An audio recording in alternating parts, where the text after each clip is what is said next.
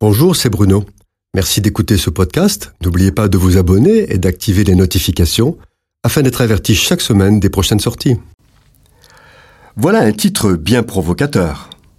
Ce titre, je l'ai emprunté au livre d'un homme de Dieu remarquable, Dietrich Bonhoeffer, qui plutôt que de renier Jésus a préféré mourir dans un camp de concentration nazi en 1945.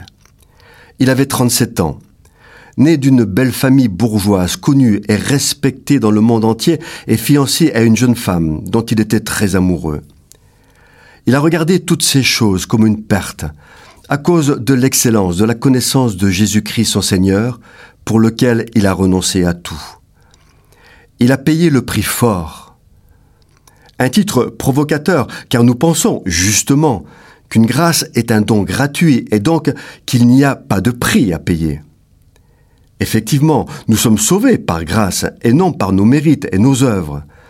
Le salut est gratuit parce que c'est Jésus, le Fils de Dieu, qui en a payé le prix par sa mort sur la croix de Golgotha. C'est une vérité absolue et il n'est pas question de revenir là-dessus. Par contre, lorsqu'une grâce, c'est-à-dire une faveur, est accordée volontairement à quelqu'un, c'est toujours dans l'attente d'une réaction positive de celui qui est gracié, c'est ce que Bonhoeffer appelle le prix de la grâce. Prenons un exemple. Le droit de grâce d'un chef d'État, c'est le pouvoir qui lui est donné de transformer une peine prononcée par la justice de son pays. Mais s'il le fait, c'est qu'il compte bien que celui qui en bénéficie change de vie et ne fasse plus de bêtises, sans quoi la peine à venir sera encore plus lourde. Un autre exemple. Une personne hérite d'une magnifique maison. Il n'a aucun mérite dans cette acquisition. Cependant, s'il ne fait pas l'entretien et les réparations nécessaires, cette maison deviendra vite une ruine. Plus que cela, s'il ne paie pas les taxes relatives à la maison, ni l'eau, ni l'électricité, bientôt l'huissier va venir et il perdra tout. Pour nous, enfants de Dieu, qu'est-ce que signifie le prix de la grâce?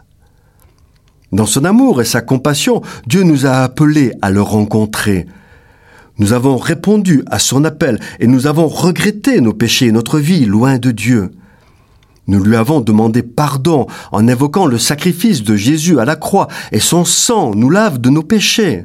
Donc, par grâce, et uniquement par grâce, Dieu nous pardonne. Il fait de nous ses enfants, héritiers et cohéritiers avec Christ.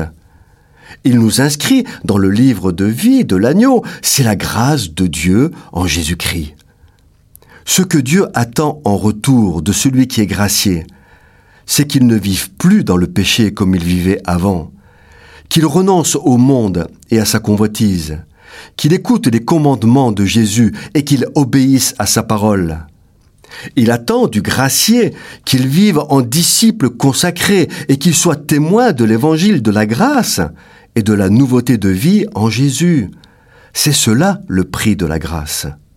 C'est à ce prix que dans le ciel, Jésus accueille ses amis leur disant ⁇ C'est bien, bon et fidèle serviteur, entre dans la joie de ton maître ⁇ Cette chronique a été produite par Bruno Oldani et Jacques Cudeville.